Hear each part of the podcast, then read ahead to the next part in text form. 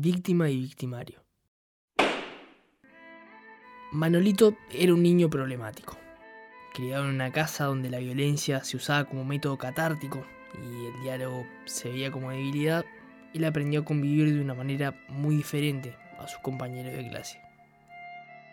Su llegada al jardín Tortolitos agitó las aguas y descolocó a las autoridades. En su primer día, luego de perder un partido de ping-pong, le dio un paletazo en la nariz a Juanito, su contrincante, dejándolo sangrando y llorando. La maestra decidió dejar a Manolito sin recreo por una semana y se vio obligada a prohibir el ping-pong, ya que este era un claro generador de violencia. No pasaron muchos días antes del segundo incidente.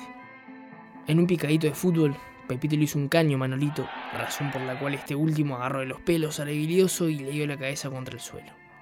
La maestra, totalmente sorprendida por lo que acababa de ver, dejó a Manolito sin recreo por otra semana y decidió prohibir el fútbol, ya que este ponía violento a Manolito.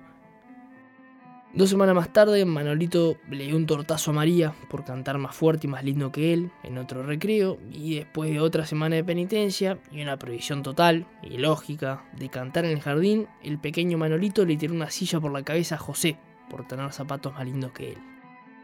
A la maestra no le dio el tiempo de prohibir los zapatos lindos, ya que los padres del resto de los niños decidieron retirarle la confianza al jardín Tortolitos y cambiar a sus hijos al nuevo jardín del barrio, el Jardín Sociedad, donde jugaron al ping-pong, al fútbol y cantaron con total libertad y alegría, sin que nadie los privara de su libertad.